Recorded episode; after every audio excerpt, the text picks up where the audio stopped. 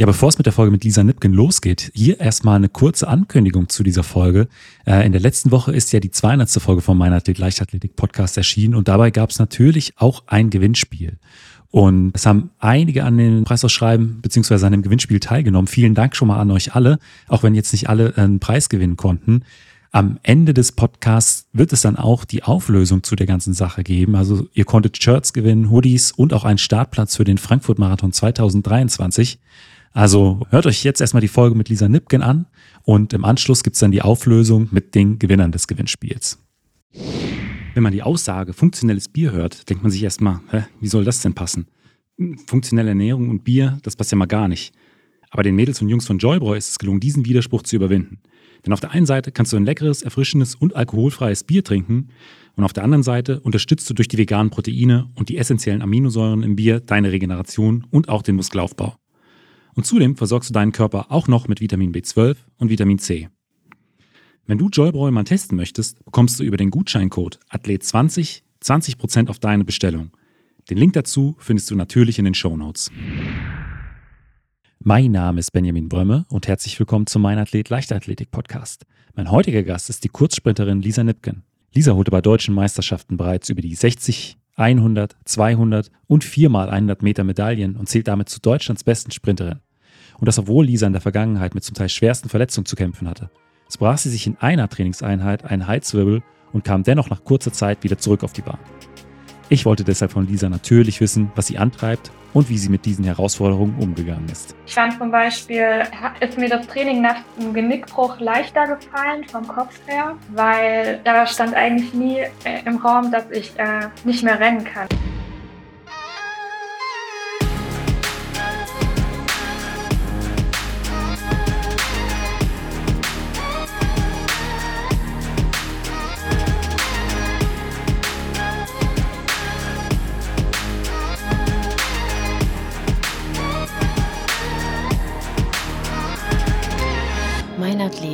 Leichtathletik-Podcast aus Frankfurt am Main. Äh, herzlich willkommen, Lisa. Hallo, danke für die Einladung.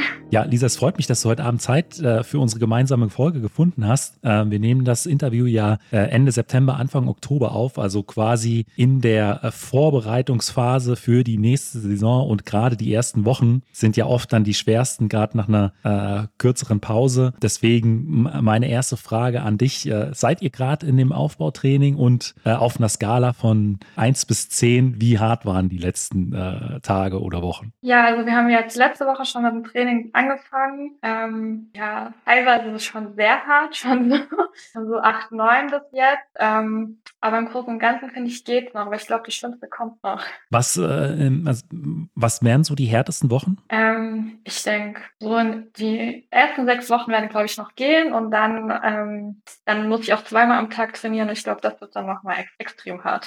Okay, okay. Aber dann äh, hast du wahrscheinlich noch äh, vier bis fünf Wochen, wo es dann zumindest etwas entspannter ist. Genau. Ähm, aber bei der Recherche, wo wir gerade beim Training sind, ähm, bei der Recherche äh, für die Sendung äh, habe ich auch in einem anderen, anderen Interview gelesen, dass du äh, dein erstes Leichtathletiktraining schon im Alter von vier Jahren äh, absolviert hast. Gibt es da noch Erinnerungen oder ist das dann doch schon zu weit weg? Also Erinnern kann ich mich jetzt eigentlich nicht dran, ähm, aber ich weiß noch, wie das abgelaufen ist. Meine äh, Mutter wollte immer, dass mein Bruder und ich regelmäßig Sport machen und mein Bruder ist zwei Jahre älter. Deswegen hat sie ihn angemeldet und hat ihn hingebracht und hatte mich halt dabei und der Trainer meinte damals nur so, was mit dem da? Meine Eltern hatten mir kurze Haare geschnitten, deswegen dachte ich, ein Junge. Seitdem durfte ich dann eigentlich äh, jede Woche kommen und mitmachen, obwohl ich eigentlich noch zu jung war. Das Einzige, was ich noch weiß, ist, dass wir jedes Jahr ja Sportabzeichen gemacht haben und ich war so schlecht im Werfen und für mich musste man das immer extra üben noch, damit ich das schaffe. Aber direkt in der ersten äh, Trainingseinheit war dann auch schon ja äh, das, das Feuer entfacht für die Leichtathletik. Also wenn du äh, dann ja im Prinzip in jeder Woche dann auch gleich mit dabei warst und schon in dem, in dem jungen Alter immer mittrainiert hast. Ja, also für mich war das halt auch echt was Besonderes, dass ich immer bei den Älteren mitmachen äh, durfte. Ich durfte dann auch immer schon ein bisschen früher anfangen mit Hürdenlaufen, da durfte ich dann auch immer zu den Älteren hoch. Und ähm, ich kenne halt eigentlich nichts anderes und ich habe auch nie eine andere Sportart, Sportart ausprobiert, weil das hat mir einfach gefallen und es war genau meins. Und du hast eben auch gesagt, dass äh, das Werfen dir äh, am Anfang auch schon nicht so besonders lag. Und äh, aber hat man am Anfang auch schon gemerkt, dass du ein gewisses Sprinttalent hast? Ja, also so Sprint, Weitsprung, das Hürden, das waren schon immer so meine besten Disziplinen. Also ich musste ja früher noch alles machen, auch so Mehrkampf und das war schon immer, da war ich immer am besten. Ist das dann äh, peu à peu so gewachsen und du bist dann ja Schritt für Schritt in den Leistungssport rein reingekommen oder gab es äh, im, im Laufe der Jahre irgendwann einen Schlüsselmoment, nachdem du gesagt hast, okay, äh, ich möchte jetzt hier wirklich 100 Prozent für, für die Leichtathletik geben? Also für mich, ich habe eigentlich schon früh gesagt, ich möchte irgendwann mal Sportler werden. Habe natürlich nie so richtig gedacht, dass es jetzt wirklich klappt, ähm, aber eigentlich wollte ich das schon immer. Ich habe dann ähm, nach der sechsten Klasse habe ich auch auf ein Sportgymnasium gewechselt und da hat dann auch so langsam das systematischere Training angefangen. Aber so von der Grundeinstellung äh, war das schon, also diese, äh, das Sportlerinnenleben schon immer auch irgendwie ein Teil von dir. Ja, genau. Also ich kenne auch eigentlich kein Leben ohne Sport. Erinnert mich ein bisschen an Simon Boch. Er hat äh, in seiner Folge erzählt, dass er während der Schulzeit mal bei einer Berufsberatung war, beziehungsweise die Berufsberatung war in der Schule und ähm, er hat den Beratern damals erzählt, äh, dass er Profisportler werden möchte. Äh, danach gab es ein Gespräch mit äh, den Eltern, weil die Berufsberater gesagt haben, äh, was ist mit dem Jungen los? Das war bei dir wahrscheinlich nicht der Fall, weil du ja dann auch schon früh auf eine äh, ja, äh, Schule für, für den Spitzensport gegangen bist. Also da gab es dann höchstwahrscheinlich auch von der Schule aus die, die nötige Unterstützung. Ja, also das ähm, ging schon. Was ich bei der Recherche auch oder ähm, wenn man sich mit der Leichtathletik beschäftigt, hat man das natürlich auch immer wieder aus der, aus der Presse gelesen, dass du in den letzten Jahren äh, zum Teil wirklich mit sehr, sehr schweren Verletzungen zu kämpfen hattest. Wie hast du es dann in diesen Zeiten geschafft, äh, zum einen ja gesundheitlich wieder fit zu werden, aber auch dich äh, mental zu motivieren, weil ähm, ich könnte mir vorstellen, dass das ja auch dann ziemlich schwere, schwierige Zeiten gewesen sind. Also es ist immer schwierig, es ist auch irgendwann extrem frustrierend, wenn eine Verletzung nach der anderen kommt. Ähm, aber ansonsten ist es auch zum Teil ähm, von der Verletzung abhängig, ähm, wie schwer es einem fällt. Also ich fand zum Beispiel, ist mir das Training nach einem Genickbruch leichter gefallen vom Kopf her, weil da stand eigentlich nie im Raum, dass ich äh, nicht mehr rennen kann. Also der Arzt hat sofort gesagt, ich kann wieder sprinten. Und ähm, ich bin ins Training gegangen. Wir haben ein bisschen die Wirbelsäule dran belastet und die erste Steigerung, es war alles in Ordnung, ich konnte laufen. Und das andere war halt ähm, nach dem Genickbruch, also ich bin ja, ich hatte sehr viel Glück, dass ich jetzt nicht im Rollstuhl sitze. Und dann ähm, war halt natürlich einfach dieses Gefühl, okay, ich könnte jetzt im Rollstuhl sitzen, aber ich kann noch laufen. Das ist dann natürlich, also, also da kann es einem ja nur Spaß machen und da kann man die Motivation ja nicht verlieren. Ja. Ähm, und beim Sehnenabriss war es tatsächlich so, dass ähm, man merkt halt, man geht ins Training und man kann halt nicht so loslaufen, als wäre halt nie was gewesen. Also ich konnte keinen langen Schritt machen, ich konnte nicht schnell laufen, das mussten immer alles ganz langsam steigern. Es ging immer irgendwie so zwei Schritte vor, ein Schritt zurück und ähm, da habe ich halt wirklich schon auch oft Angst gehabt, dass ich äh, gar nicht mehr sprinten kann oder nicht mehr schnell sein werde. Deswegen fand ich das eigentlich vom Kopf her die Verletzung ein bisschen schwieriger. Aber mein Trainer ist halt immer an meiner Seite, der sagt immer, wir kriegen das wieder hin. Der denkt sich immer irgendwelche Übungen auf, ähm, für genau für die Verletzung, genau für das Problem und der schafft es immer, mich dann wieder äh, fit zu kriegen. Ja, du hast aber auch gerade äh, die, die äh, Verletzung, den Genickbruch angesprochen. Das ist äh, damals in, in Mannheim im, im Sprinttraining passiert. Aber da könnte ich mir schon vorstellen, wenn man äh, die Diagnose das erste Mal hört, dass das einen gleich noch einen zweiten Schock versetzt nach der eigentlichen Situation, in der die Verletzung passiert ist. Wie, wie war das damals? Also die Diagnose war schon Schock. Also hieß halt zuerst, ähm, ich darf wieder nach Hause, also ich war auf der Notaufnahme, dann hieß es, ich darf nach Hause, ähm, dann mein, also nach den Röntgenbildern, dann hieß es, wir machen noch ein CT und danach muss ich vielleicht zur Beobachtung bleiben. Und auf einmal kam der, kam der Arzt und meinte, okay, jetzt ist jetzt Halswirbel gebrochen und so bei, bei gebrochenen Halswirbeln denkt man ja immer irgendwie so direkt so, so okay, Rollstuhl. Ähm, dann haben die noch gesagt, dass die, dass die mich von vorne operieren, also am Hals und ich dachte nur so danach, wie, sie wollen mir den Hals aufschlitzen. Er so, ja, jetzt nicht aufschlitzen. Also, aber da dachte ich mir schon so, okay, nee, das, das geht nicht gut, das geht irgendwie nicht. Ähm, aber ja, es hat alles äh, gut geklappt. Also da kann ich mir auch sehr gut vorstellen, dass äh, wenn man dann nach der OP wieder aufwacht, dass die Erleichterung dann extrem, äh, extrem groß ist. Ja, das hat, glaube ich, ein bisschen gedauert. Also weil nach der OP, also als ich da aufgewacht bin, da ging es mir tagelang wirklich so schlecht. Also es hat dann schon ein bisschen gedauert, bis ich da irgendwie ein bisschen erleichtert sein konnte. Aber äh, du hast äh, jetzt de, de, äh, den Halswirbelbruch angesprochen, die, äh, die Sehnenverletzung.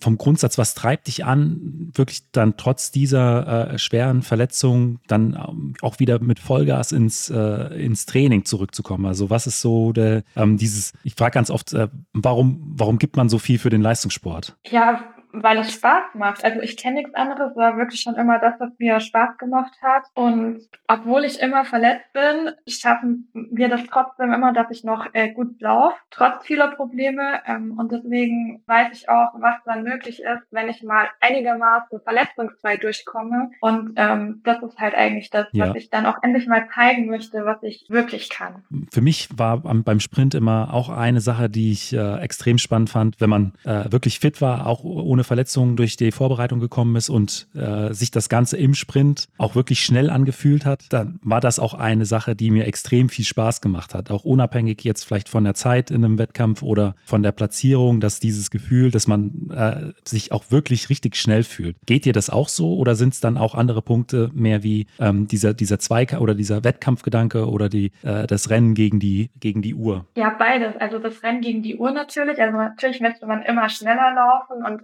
neue Webseiten aufstellen. Aber ja, das Gefühl, das du gerade äh, beschrieben hast, das ist wirklich, also ich liebe dieses Gefühl. Also einfach, wenn man wirklich so locker und entspannt äh, sprinten kann und es sich einfach total schnell anfühlt. Da bin ich immer ganz glücklich im Training, wenn ich das habe. Ja, wenn man sich äh, perfekt trifft, vielleicht noch so ein bisschen äh, Rückenwind ist. Ähm, das waren immer so die, äh, die Rennen, die mir äh, am meisten Spaß gemacht haben und die ich auch immer noch so im Hinterkopf habe, wenn ich an, an ein schönes Sprintrennen denke. Ja, aber was würdest du denn sagen, äh, ist deine größte, äh, größte Stärke? Auf jeden Fall halt der, der fliegende Lauf. Und äh, ja, wahrscheinlich halt auch die, äh, die Fähigkeit halt nicht aufzugeben. Und bin ja auch oft hinten dann am Start und ähm, schaffe es aber trotzdem meistens dann noch eigentlich ganz äh, gut nach vorne und auch noch eine ganz gute Zeit zu laufen. Also halt wirklich einfach nicht aufgeben. Ja, ja. das äh, ging mir tatsächlich auch ähnlich. Hat, war ähm, nicht der schnellste Starter, hatte aber eine recht gute Höchstgeschwindigkeit. Und ähm, es war für mich jetzt nicht ungewohnt, am, die, die, auf den ersten 30 Metern in einem Rennen eher hinten zu liegen und konnte dann dann aber schon oft auf meine äh, Maximalgeschwindigkeit vertrauen, auch weil es mir dann nicht ganz so schwer gefallen ist, äh, äh, locker zu bleiben. Also das ist, wird dann für dich wahrscheinlich auch nicht das große Problem sein, dann äh, weiter unverkrampft zu laufen, äh, wenn du mal merkst, okay, da sind äh, zwei, drei, vier Läuferinnen vor mir nach 20 Meter. Nee, das ist eigentlich gar kein Problem. Also ich bin es ja gewohnt, dass ich immer hinten bin. Deswegen, deswegen habe ich damit kein Problem. Ich glaube, glaube ich, eher ein Problem, wenn ich vorne bin, dass ich dann ein bisschen verwirrt bin. ähm, und ansonsten, ja, ich weiß, dass Fliegen meine Stärke ist und ähm, deswegen vertraue ich, kann ich da auch immer drauf vertrauen. Ähm, eben hast du ja auch schon deinen äh, Trainer mal kurz angesprochen, dass du gesagt hast, äh, du kannst dich immer auf ihn verlassen und er ist auch äh, immer für dich da, wenn, wenn irgendwas ist. Wer ist denn äh, dein Trainer? Äh, mein Trainer ist Valerie Bauer. Also ich glaube, äh, jeder Sprinterin, jedem Sprinter in Deutschland auch ein Name, sehr erfahrener Trainer. Trainierst du bei ihm alleine oder trainiert er in der Trainingsgruppe? Wie, wie sieht es aus? wir trainieren, also ich trainiere in einer Gruppe. Wir sind eine relativ große Gruppe Gruppe. Deswegen versuchen wir das jetzt immer so ein bisschen aufzuteilen, damit ähm, einfach die Qualität vom Training nicht darunter leidet.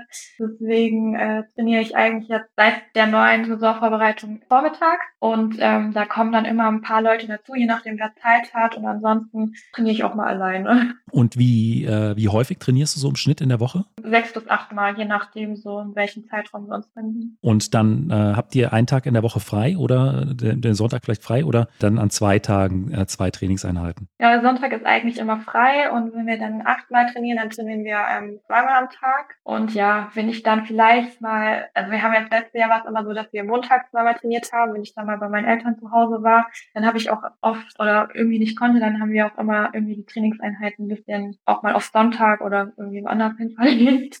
Also er muss dann auch schon wirklich teilweise jeden Tag ran.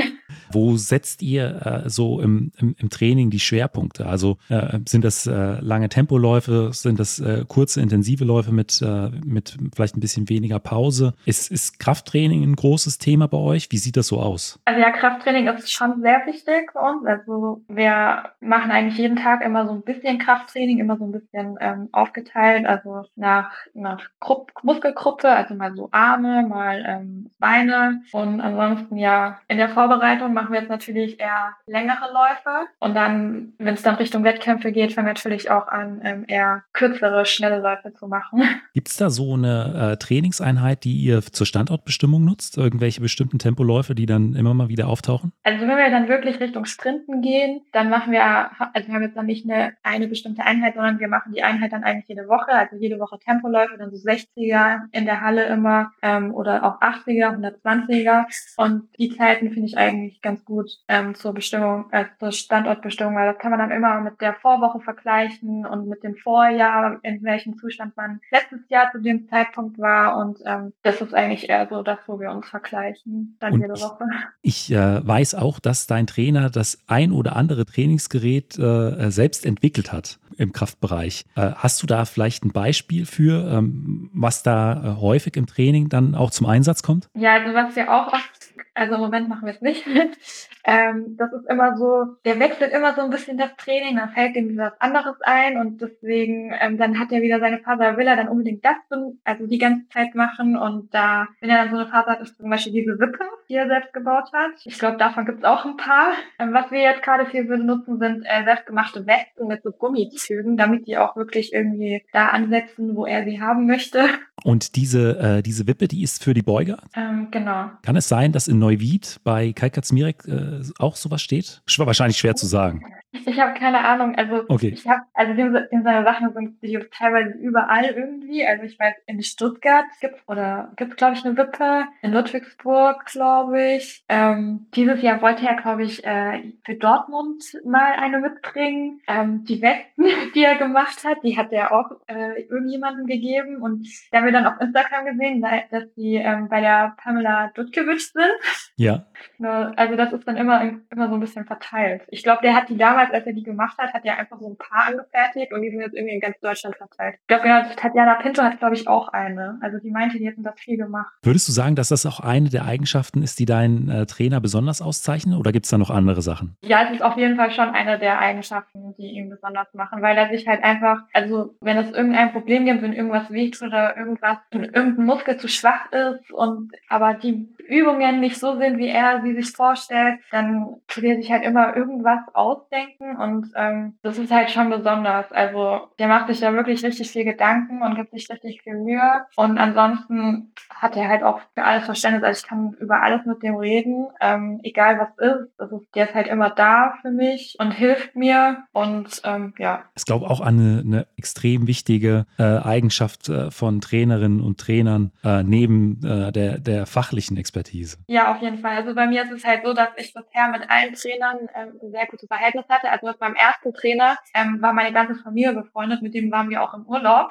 Mit meinem Trainer vor Valeri, mit dem bin ich immer noch befreundet, mit dem treffe ich mich immer mal wieder zum Essen. Also für mich ist es, ist, ich kenne das nicht anders, wie halt auch einfach eine, ein gutes Verhältnis ähm, ja. zu meinem Trainer zu haben. Und für mich ist es eigentlich auch äh, wichtig. Dann nochmal kurz äh, zurück zu den äh, Trainingseinheiten beziehungsweise zu den äh, äh, Dingen, die dann vielleicht auch im Training genutzt werden. Äh, du hast oder wir haben ja schon ein bisschen über die äh, Geräte gesprochen, die dein Trainer selbst entwickelt hat. Ähm, kommen im Training aber auch, ähm, ich sag mal, Geräte zu ein, zum Einsatz, die ähm, vielleicht die Schnelligkeit messen, äh, Kraft messen, also Kraftmessplatten, Lichtschranken, Videoaufzeichnung. Spielt sowas bei euch im Training eine Rolle oder ist das eher die Ausnahme? Was er gerne macht, ist äh, mit dem 1080. Also wenn, dann tut er wirklich damit irgendwie ähm, halt ähm, aufzeichnen und dann auch so Kraftwerte und so weiter und natürlich die Zeiten, Höchstgeschwindigkeit und sowas. Das benutzt er schon gerne dann. Also das ist äh, der 1080 ist äh, dieses Gerät, äh, was man als Zugwiderstands- und als Zugunterstützungsmaschine nutzen kann, wo man im Prinzip auch einen Gurt umlegt und dann ein Seil im Prinzip eingeklinkt wird. Genau. Und nutzt ihr das dann äh, für, äh, für Zugwiderstandsläufe auch oder auch für Zugunterstützungsläufe? Wir machen beides damit. Ja, wir haben uns ja jetzt ein Stück weit über das Training unterhalten und äh, die meisten Athletinnen und Athleten äh, haben ja auch immer eine Hallensaison, auch vor dem Hintergrund, dass äh, wenn man den kompletten Winter durchtrainiert bis zur Sommersaison, die, äh, die Zeiträume ja dann doch schon sehr, sehr lang sind. Für mich war es allerdings früher immer so, dass ich doch einen gewissen Respekt vor der Hallensaison oder sagen wir zumindest vor den 200 Metern in der Halle hatte, weil es ja durch die Steilkurven doch was ganz anderes waren als die 200 Meter im Stadion. Deswegen so äh, meine Frage an dich, wie äh, inwieweit spielt denn bei dir die Hallensaison eine Rolle und äh, gehst du dann, dann eher nur über die 60 oder auch über die 200 Meter an den Start? Ja, Hallensaison ist bei mir immer so eine Sache gewesen in letzter Zeit. Ähm, ich habe, glaube ich, 2019 war meine letzte Hallensaison, die musste ich dann vor den deutschen Meisterschaften wegen Schmerzen abbrechen und ähm, seitdem habe ich keine mehr gemacht. Ich würde sehr gerne mal wieder eine Hallensaison machen, ähm, auch 200 Meter laufen. Ich laufe eigentlich gern 200 Meter, auch sehr gern in der Halle, weil ich es einfach toll finde, ähm, so in Schräglage durch die Kurve zu laufen. Und ansonsten machen wir das eigentlich davon abhängig, wie von meinem Gesundheitszustand. Also ich würde eigentlich auch allgemein auch im Freien mehr 200 Meter laufen. Das war in der Vergangenheit jetzt auch nicht so der Fall, weil ich wegen den ganzen Verletzungen halt, weil wir das halt nicht richtig vorbereiten konnten. Ja, wie, äh, wie geht's dir momentan gesundheitlich, verletzungstechnisch? Ja, momentan geht's mir eigentlich ganz gut. Ich habe noch so äh, kleines Problemchen noch vom, vom Sommer, ähm, aber das wird gerade auch besser und ähm, da sind wir gerade noch dran, dass wir das komplett wegkriegen. Was äh, machst du da im Prinzip auch jetzt so für die Verletzungsprophylaxe? Viel Physiotherapie. Also mein Trainer ähm, behandelt mich auch. Ähm, das heißt, ich habe teilweise habe ich wirklich jeden Tag Physio. Ja, ansonsten halt ja so in, in Lymphomaten gehen und so Flagwall, was es alles gibt. Aber was machst du, äh, wenn du mal nicht in der in der Sporthalle bist äh, und einfach mal vielleicht auch den Kopf frei bekommen willst vom vom Sport? Äh, hast du äh, neben dem Leistungssport noch Zeit für für Hobbys oder wie sieht da so ähm, sonst die Woche bei dir aus? Ja, ansonsten, wenn ich nicht im Training gehe, versuche ich zu lernen, weil ich äh, auch noch studiere. Und ansonsten, ja, jetzt so ein direktes Hobby nicht, aber was man halt so macht, so Freunde treffen und so Sachen. Und ansonsten ähm, verbringe ich auch sehr viel Zeit mit meiner Familie. Ja, so Sachen halt. Was studierst du? Ich studiere Unternehmensjura. Okay, also äh, Rechtswissenschaften in Bezug auf äh, äh Wirtschaftsunternehmen, so ungefähr? Ähm, es ist im Prinzip äh, normales Jura. Ähm, es ist halt anders aufgeteilt wie der normale, ähm, wie das normale Jurastudium. Also wir haben einen Bachelor Studiengang, da machen wir nur Zivilrecht und da hat man halt auch ähm, BWL-Fächer. Okay. Die haben wir dann auch immer mit allen anderen zusammen und genau, das ist ein Bachelorstudiengang und da kann man dann später auch noch ähm, Staatsexamen machen. Und würdest du sagen, dass äh, dir das auch im Sport hilft, einfach mal mit den Gedanken dann äh, in einem komplett anderen Thema zu sein? Ja, also ich kann auch mich nicht immer nur mit dem Sport auseinandersetzen. Ich glaube, da irgendwann hat man da dann auch mal die Schnauze voll. Ähm, deswegen, ja, das ist dann schon auch mal eine ganz gute Ablenkung. Und man hat was zu tun, weil ich äh, frage mich auch, okay, wenn ich jetzt äh, irgendwie zwei, drei Stunden trainiere, was mache ich dann Rest des Tages? Also finde ich schon gut, wenn man dann auch eine Beschäftigung hat. Ja, ja, das äh, kann ich äh, kann ich gut nachvollziehen. Aber Lisa, was sind denn äh, deine Ziele für die äh, sportlich für die kommenden Jahre? Ja, ich würde natürlich gern verletzungsfrei bleiben und dann natürlich auf jeden Fall Olympische Spiele in Paris. Und ja, was ich jetzt eigentlich nächstes Jahr mal angreifen muss, ich habe eine Wette mit meinem Trainer, dass er aufhört zu rauchen und dafür muss ich elf 10 laufen und äh, das würde ich gerne endlich mal hinkriegen, damit der mal aufhört. Das ist auch eine gute Motivation. Ja, also für mich schon. Ich glaube, er hofft, dass er so das, was ich muss. Aber ich habe ihm gesagt, ich kenne seinen Chef, also er muss sich anstrengen und er darf das äh, nicht irgendwie manipulieren oder so, weil sonst gibt es Ärger. dann, äh, dann kommen wir jetzt zu den äh, fünf Fragen, die ich jedem meiner Gäste stelle. Und da ist die erste, was war denn äh, so bisher dein äh, schönster Wettkampf? Ähm, auch völlig unabhängig vom Ergebnis, ähm, einfach an dem die schönsten Erinnerungen hängen. Oh, das ist eine schwierige Frage. Ich glaube, es war schon die U23 ähm, 2019. Gibt es da so einen Moment, der sich eingebrannt hat? Ja, ich glaube so ähm, mit der Fahne rumlaufen. das ist halt einfach ja. was Schönes. Und dann auch, äh, ja, wenn sich die anderen mit einem freuen und in der Staffel, wo man sich gemeinsam freuen kann. Und das ist eigentlich, glaube ich, so der schönste Also die, äh, äh, die quasi die Ehrenrunde äh, nach, dem, nach dem Rennen. Genau. Weil ich glaube, da hatten wir gar keine, aber, aber es war trotzdem schön mit der ja. Fahne rumzustehen oder rumzulaufen. Ich weiß, bei der Staffel glaube ich, zu zweit den anderen mit der Fahne entgegengelaufen oder so. Also das war schon, das war schon cool. Und das sind wahrscheinlich dann auch so Momente, äh, die einen durch die schweren Wochen in der, äh, in der Vorbereitung bringen, äh, wenn man weiß, okay, wofür man das eigentlich alles macht. Und äh, auf, der, auf der anderen Seite, was war vielleicht ein besonders schwieriger Wettkampf von, äh, von den Bedingungen, vielleicht auch vom Ergebnis oder vielleicht auch insgesamt eine schwierige Zeit? Also eine wirklich schwere Zeit fand ich jetzt seit letztem Jahr vom Sehnenabriss, weil ich da halt einfach sehr viele Selbstzweifel hatte, wie gesagt, und ähm, dann nochmal an genau der Stelle eine Ansatzreizung hatte im April und ähm, die ersten Wettkämpfe dieses Jahr liefen überhaupt nicht gut und ich war, war teilweise wirklich echt verzweifelt und ähm, habe da nicht dran geglaubt, dass das irgendwie noch was wird. Ähm, das war schon sehr schwer. Ja, ja, das kann ich mir absolut gut vorstellen. Ähm, dann äh, schauen wir noch mal kurz zurück ins Training. Was äh, sind denn so Inhalte, auf die du dich dann, äh, ähm, wenn du in den Trainingsplan schaust, besonders freust? Schnelligkeitstraining. auf jeden Fall Schnelligkeitstraining und am besten so maximale Läufe. Also so fliegende oder ähm, 100, 150er mit einer mit 20 Minuten Pause? Ja, eher so mit so länger, gerne auch längere Läufe. So 120 machen wir viel. Ähm, Gerade auch vom Wettkampf ist es für mich immer sehr wichtig, die 120 Meter zu laufen, auch um zu gucken, okay, wie bin ich drauf. Ja, und dann halt mit langer Pause, damit man schön sterben kann. Und äh, auf der anderen Seite, was sind so Trainingsinhalte, äh, von denen du weißt, okay, die sind auch wichtig, aber äh, wenn sie nicht ganz so wichtig wären, würde ich sie gerne streichen? So Ausdauertraining mag ich eigentlich gar nicht, weil wenn, wir, wenn ich jetzt nicht gerade joggen gehen muss, ist es, ist es eigentlich okay. Und äh, was ich eigentlich auch nicht mag, ist Zugunterstützung. Da habe ich den totalen Horror vor, ähm, wegen dem Unfall mit dem Genickbruch, ähm, weil das halt auch so ähm, Zugunterstützung war, in die Richtung ging. Und äh, seitdem mag ich das nicht. Also ich mache es, weil ich weiß, dass ja. es gut ist, weil, es, weil ich weiß, was mir was bringt. Aber ich bin auch froh, wenn die Einheit vorbei ist. Also da mache ich dann wirklich immer drei Kreuze, wenn das rum ist und nichts passiert ist. Und bei dem, bei dem Ausdauertraining, wie hast du da bestimmte Läufe im Kopf? Also was ich gar nicht mag, sind eigentlich so Sekundenläufe. Was ich auch langweilig finde, es ist einfach langweilig, sind so ähm, Rasendiagonalen. Was wir jetzt mittlerweile machen, sind auch mal so 300 Meter, äh, 300 Meter. 300 Meter ist eigentlich so eine Hassliebe. Also irgendwann, irgendwie hasst man es, aber irgendwie findet man es auch total toll, wenn man dann danach so richtig kaputt ist und nach Hause ins Bett kann. Also 300 Meter finde ich gar nicht so schlimm. Man hat halt äh, vor solchen äh, Einheiten immer einen Heidenrespekt, äh, weil man weiß, okay, das wird ziemlich hart, aber wenn man es dann hinter sich gebracht hat, ist dann doch irgendwie immer ein gutes Gefühl. Ja, also hin, hinterher fühlt man sich immer gut, obwohl man und denkt wahrscheinlich auch, es war gar nicht so schlimm. Vorher ist immer schlimm. Also dieses Jahr im Trainingslager war es tatsächlich so, dass ich morgens beim Frühstück saß und eigentlich einen ganz guten Start in den Tag hatte. Und dann kam mein Trainer runter und meinte, wir machen heute Nachmittag 300 Meter, aber nicht so, nicht so sechs Stück und ein bisschen langsamer, sondern irgendwie nur zwei oder dreimal, aber dafür irgendwie unter 40 Sekunden. Und mir war wirklich den Rest des Tages schlecht. Also ich habe nichts mehr essen können beim Frühstück. Beim Mittagessen war mir schon schlecht. Da habe ich auch nichts runtergekriegt. Und dann ähm, ja, musste ich äh, nachmittags die 300er machen. Die waren dann aber gar nicht so schlimm. Also Das wäre meine Frage gewesen, wie das äh, Training dann schlussendlich tatsächlich war. So schlimm, wie du es dir vorgestellt hattest oder dann doch machbar? Es war machbar. Ähm, ich hatte dann noch ein bisschen was rausgehandelt, dass ich nicht ganz so schnell laufen muss. Bin dann aber trotzdem so schnell, also so schnell gelaufen, wie ich es eigentlich wollte.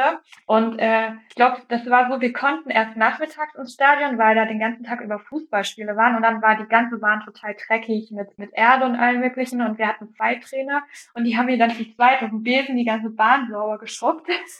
Wow. Also es war ganz cool, weil die anderen, die waren irgendwie alle krank oder, oder sonst irgendwas, konnten nicht in Schweiz laufen und weil es auch nass war. Und dann hatte ich halt zwei Trainer für mich alleine, die die Bahn für mich sauber gemacht haben. Der eine, also mein Trainer stand im Ziel, äh, um die Zeit zu stoppen. Der andere Trainer, der ist immer mit mir zum Start gegangen, hat meine Flasche mitgenommen, hat meine Jacke genommen und äh, sobald ich im Ziel auf dem Boden lag, hat er mir alles wiedergegeben. Also wow. Also das war wahrscheinlich schlecht. Ja, ja, dann äh, äh, gehen so Läufe dann doch auch noch mal ein bisschen leichter. Ja, auf jeden Fall. Dann kommen wir jetzt zur letzten Frage und die ist immer, was würdest du ähm, anderen jungen Athletinnen, Athleten oder vielleicht auch ja deinem noch jüngeren Ich mit auf den Weg geben wollen? Niemals aufgeben. Also wirklich weitermachen und nie aufgeben. Auch wenn man vielleicht jetzt in der Jugend auch nicht so der krasse Überflieger ist. Man weiß nie, wie man sich noch entwickelt. Bei mir war es so, mein Trainer hat mir irgendwann mal erzählt, als ich zu ihm gegangen bin, dachte er, ich würde nie schneller als F60 laufen. Und ich bin schon im ersten Jahr bei ihm schneller gelaufen. Also wirklich, man kann nie wissen, was passiert und ähm, man darf einfach, einfach nicht aufgeben und einfach nicht den Kopf in den Sand stecken. Lisa, vielen Dank für deine Zeit. Gerne. Ja, das war auch schon wieder meine Folge mit der Sprinterin Lisa Nipken. Jetzt kommen wir zur Auflösung des Gewinnspiels aus der vergangenen Woche. Und äh, da geht's los mit den Gewinnern der Meinathlet Shirts. Also da haben gewonnen Moritz Zürker, äh, Erik von Instagram, Erik Schnelle Beine, dann Nikolas Thiel und Alex-H.Alex, auch von Instagram. Ja, herzlichen Glückwunsch an euch. Äh, ich werde mich natürlich bei euch in den kommenden Tagen melden per E-Mail, weil ich dann natürlich noch ein paar Infos von euch brauche. Aber an dieser Stelle schon mal herzlichen Glückwunsch. Dann geht's weiter mit den Gewinnern der Hoodies. Das sind Theresa Weixler, Christian Gander, Alexander Askovic, Andrea Behring, und Patrick, äh, auch von Instagram, äh, No This is Patrick. Ihr bekommt Hoodies und auch ich werde mich in den kommenden Tagen nochmal per E-Mail oder über Instagram melden. Und die Karte für den Startplatz des äh, Frankfurt-Marathons 2023, die geht an Sabine, Sabine Vogel-Dion. Vielen Dank auch, dass du am äh, Gewinnspiel teilgenommen hast. Äh, ich werde mich natürlich auch bei dir melden und äh, dann die Veranstalter vom Frankfurt-Marathon auch, damit du rechtzeitig äh, zum kommenden Marathon natürlich auch deinen Startplatz bekommst. Ja, an dieser Stelle auch nochmal vielen Dank an alle anderen, die am Gewinnspiel teilgenommen haben. Ähm, vielleicht klappt es beim nächsten Mal und es wird mit Sicherheit nicht das letzte Gewinnspiel gewesen sein. Ja, jetzt erstmal vielen Dank und bis zum nächsten Mal.